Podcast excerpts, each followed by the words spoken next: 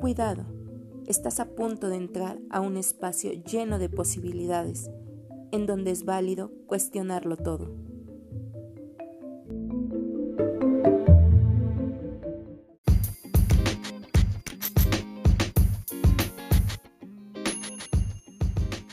Bienvenida y bienvenido.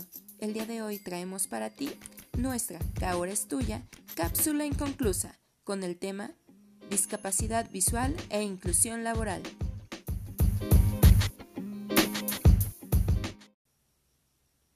El trabajo es un derecho que tiene que garantizarse a todas las personas.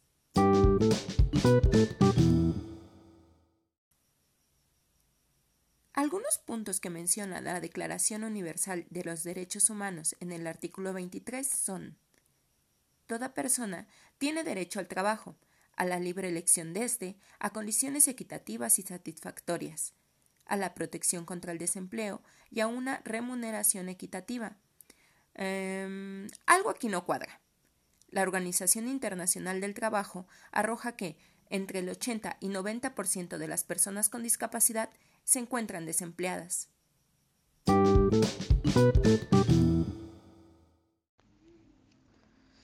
Bueno, pues sí, sí he sufrido discriminación. De hecho, mm, bueno, pues ha habido en muchas ocasiones en las que yo he querido conseguir trabajo, pero no encuentro por precisamente em, porque piensan que al ser persona con discapacidad no sé hacer las cosas o las haré mal o cualquier mm, cuestión y al final de cuentas no me dan trabajo por eso y em, pues aunque les diga que sé manejar la computadora no, no me dan trabajo y, y bueno pues mm, solo me dicen que luego me llaman aunque cumpla los requisitos no no no me aceptan. Eh, aunque les diga yo que, que les puedo demostrar que sí puedo hacerlo o o aunque les diga que, pues, no sé, voy a, enseñarles que sí puedo, em, no me, no, no me, em, no me aceptan, no, de ninguna manera. Y pues solamente he cantado como cantante en algunos restaurantes cuando Mm, la gente me escucha, les gusta como canto y, no, no, en, e, en, ese aspecto no he tenido discriminación de ningún tipo. Al contrario, creo que me ha ido mejor así. Aunque bueno, ahora con esto pues dudo que, que pueda trabajar de esa manera, pero no, la verdad es que sí. Uno sí sufre mucha discriminación eh, laboral. ¿Qué tal? Mucho gusto. Mi nombre es Álvaro. Soy una persona con discapacidad visual. Actualmente estoy laborando para una entidad financiera como gestor de cobro telefónico. Las barreras que muchas veces nos impiden colocarnos dentro de una empresa o institución se debe a que en la mayoría de nuestros países pues se maneja el modelo médico rehabilitador y modelo asistencialista, por lo que estos modelos nos impiden a nosotros como personas con discapacidad el podernos desenvolver en algún puesto o al momento de realizar un trabajo.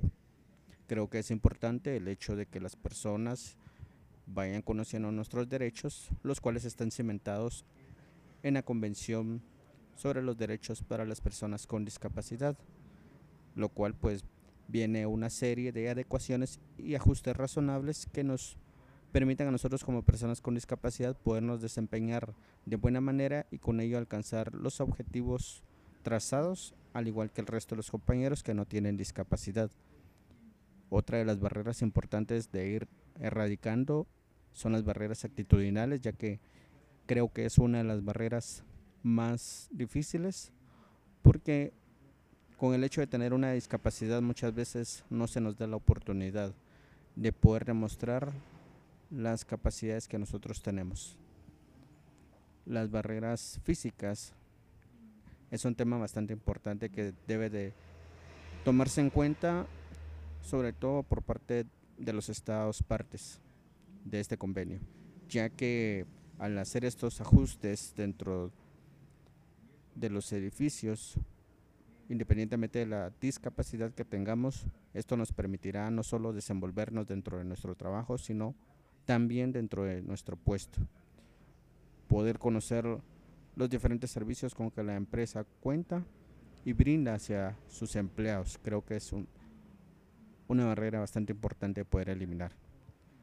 Nosotros como personas con discapacidad, con base en nuestro trabajo y en nuestros objetivos alcanzados, podemos demostrar que tenemos las mismas capacidades que el resto de la población y con ello pues ir cambiando la visión que tienen sobre las personas con discapacidad. Yo también me dedico, doy terapias de masaje y todo esto a domicilio, porque por lo de la pandemia y el virus, eso, pues no podemos andar en la calle. Eh, siempre bien este, protegido con cubrebocas, gel y todo traigo en, cuando voy a dar mis terapias. Pero o sea, no son muy seguidas, es una que otra ahí en la semana, no crean que es este cada ratito, ¿no? Y luego pues también pues, me, lo que hago para, para sostenerme, salir, pues buscar este, compro cosas que me encarga la gente algo, pues voy a traerle sus cosas y todo, pues me dan una propina o depende, o sea, como ahorita que vine a comprar rastrillos, cosas así, pues me gano algo yo ahí, en esencias y todo. Entonces tengo que salir a buscar y todo, porque hay muchas cosas cerradas, digamos, para mí que hago la vistería, pues les prohibieron mucho ya en trabajos de oficinas llevar corbatas, bigote, barba, este, collares, pulseras, aretes a las mujeres, todo eso, pues baja uno del trabajo y todo. Yo que me dedico a eso de vender artesanía y todo. Pero verdad que está todo muy bajo, no encuentras buenos materiales luego porque ya este, como va cambiando la temporada, esto empezó en marzo, cuando fue lo de primavera, pues muchas cosas que vas a una tienda de, de autoservicios de suburbios, ahorita la ropa la están rematando, ¿por qué? Porque fue de esa temporada. Es muy importante contar con un empleo. Este empodera a las personas y refuerza su autoestima. Según la encuesta nacional sobre discriminación en torno a las personas con discapacidad, una de cada cuatro personas considera que las personas con discapacidad son de poca ayuda en el trabajo. Esas creencias se fundan en el desconocimiento. Recordemos que las limitaciones son impuestas por el entorno,